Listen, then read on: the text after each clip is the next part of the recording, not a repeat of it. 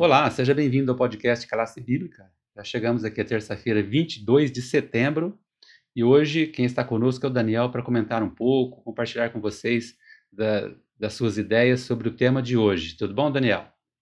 Tudo bem, bom dia, boa tarde, boa noite para quem está nos ouvindo. É, hoje nós temos um tema muito interessante aqui, que é Paulo. Né? O tema aqui é Paulo, o instrumento escolhido por Deus então, hoje nós vamos aprender um pouco sobre a trajetória de Paulo, né, como que ele foi escolhido, por que, que ele foi escolhido, para poder é, testemunhar da palavra de Deus. E eu trouxe aqui é, um versículo, um versículo bíblico, né, que eu gostaria até de compartilhar com vocês, até mesmo para introduzirmos aqui essa questão do nosso do nosso pensamento aqui, para podermos entender melhor aí no contexto final, né? E, e aqui eu, eu, vou ler para vocês agora a conversão de Saulo, especificamente aqui no capítulo 9, no versículo 3 apenas, é, para nós entendermos o contexto aqui da nossa, da introdução da nossa lição. Ó. E diz assim, ó, seguindo ele a estrada fora, ao aproximar-se de Damasco, subitamente uma luz do céu brilhou ao seu redor. E caindo por terra ouviu uma voz é, que lhe dizia: Saulo, Saulo, por que me perseguistes? Ele perguntou: Quem és tu, Senhor? E a resposta foi: Eu sou Jesus a quem tu perseguistes. Nesse, nesse contexto aqui, né, Deus, né, Jesus, ele é, é, perseguiu Paulo para provar que ele estava errado, né? E nós vamos ver agora na nossa lição muita coisa a respeito disso. E quando Paulo aceitou né, a Cristo, sua vida mudou radicalmente. Cristo lhe deu um novo futuro e tirou da sua zona de conforto e o levou a experiências que ele jamais tinha imaginado. Agora, é, agora imagine você numa situação como essa, né? É importante até é, nos colocarmos nesse lugar. E, e mediante o Espírito Santo, o apóstolo proclamou a palavra de Deus para milhares no mundo mediterrâneo. E o seu testemunho mudou a história do cristianismo e do mundo até hoje nós é, ouvimos falar de, de Saulo de Tarso, de Paulo, né, e seus testemunhos, e são lições para nós hoje. Bom, depois dessa contextualização do Daniel, eu vou citar para você quais, quais são os versos né, completos aqui que cita na pergunta número 4. É Atos 3, desculpa, Atos 9, dos versos 3 ao 6, de, depois dos versos 10 ao 20, tá bom? Você pode fazer a sua leitura completa aí. E a questão é a seguinte: o que esses versos revelam sobre o propósito de Jesus para a vida de Paulo?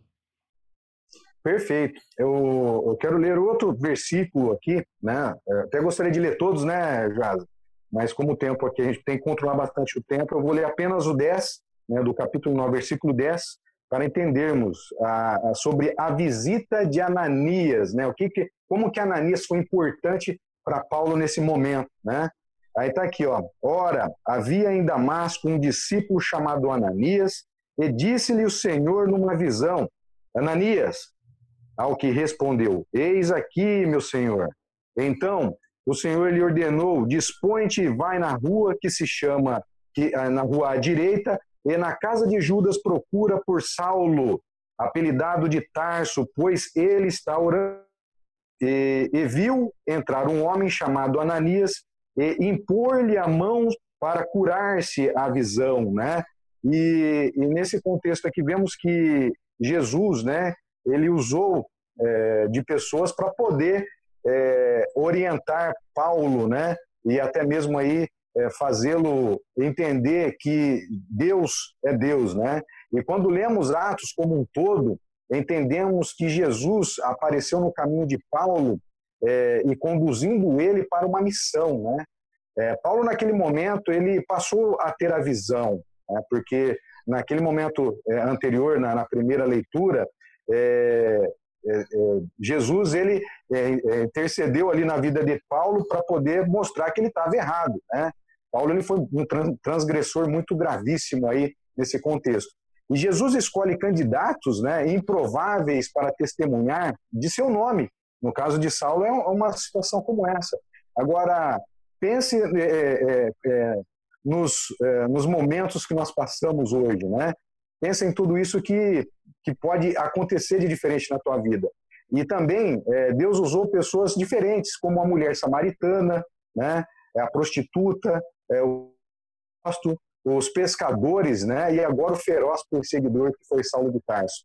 É, eles foram transformados e depois enviados com alegria para contar a história é, de Cristo, né, o, que tinha, o que Cristo tinha feito na vida deles. Eles nunca se cansavam de contar a história é, de Deus né, para as outras pessoas. É, o Cristo que havia feito, o Cristo havia feito é, um poder maravilhoso na vida dele, né? Então é importante refletirmos nisso. É, não podiam ficar calados, né? Eles tinham que compartilhar o poder que Deus teve na vida deles. Então Deus compartilhou é, é, com eles essa sabedoria e nós também temos que fazer isso com as outras pessoas. Bom, vamos ver agora na pergunta número 5 se ele continuou com toda essa empolgação, né? São dois versos aqui, o de Atos, capítulo 28, 28 a 31, e 2 Timóteo, capítulo 4, de 5 a 8. Quais são os indícios, Daniel, de que Paulo ele nunca vacilou a partir do momento que ele decidiu, a partir daí ele foi embora aí no seu ministério de ganhar pessoas? Perfeito. Aqui é, nós vemos que Paulo é, completou a carreira dele, né? É, ele pregou sobre a palavra de Deus é, com bastante intrepidez mesmo, com bastante é, força, com bastante talento, né, para todos. É, Paulo, quando estava na prisão, na prisão domiciliar em Roma, ele afirmou que a salvação de Deus foi enviada aos gentios, né? E ele terminou dizendo assim que, inclusive, é, é uma, um jargão que é usado até hoje, né? Pois fiquem sabendo que Deus mandou a mensagem da de salvação, né? É, aos judeus e eles os escutarão, né? Isso aqui está em Atos 28 e 28. É, e quando lemos também Atos 28, de 30 a 31, vemos que ele é, recebia a todos os que visitavam, né? E pregava a palavra para essas pessoas. Ele aproveitava esses momentos. Agora, por que, que nós não podemos fazer a mesma coisa, né? É, ao fim de sua vida, ele pediu a Timóteo que fizesse a obra de um evangelista. Né? Isso são lições. Ele disse assim mesmo também, né? É, combati um bom combate e completei a carreira e guardei a fé. Né? Lá em 2 Timóteo diz isso, 4,7. É isso que nós temos que, que fazer também, combater o bom combate. Né? E, e ainda que o nosso chamado não seja dramático, como de Paulo, Deus está nos convocando para participar de sua obra, de mudar o mundo também. Então temos que fazer o nosso papel. E para concluir o estudo de hoje, vemos que, apesar das dificuldades que, que Paulo enfrentou, é, permaneceu fiel. Ele permaneceu fiel no seu chamado.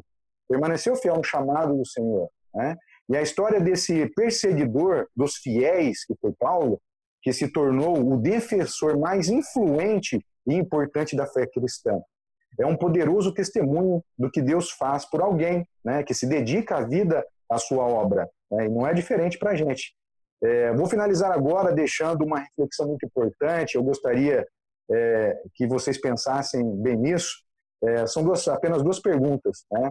É, e a primeira pergunta é o seguinte: o que Deus o chamou, né? o que Deus o chamou para você fazer? Né? Então, reflita nisso. E, e para finalizar aqui, você está cumprindo este chamado, o chamado de Deus para sua vida? Pense nisso, pois Deus está sempre no controle de tudo. Deus é Deus. Obrigado, Daniel que realmente esse chamado possa ser estendido aí para todos os nossos ouvintes. E assim como Paulo foi escolhido, né, com certeza você que está nos ouvindo também foi escolhido por Deus. Basta você aceitar esse convite e ajudar também outras pessoas como Paulo fez. Amanhã nós continuamos. Até lá.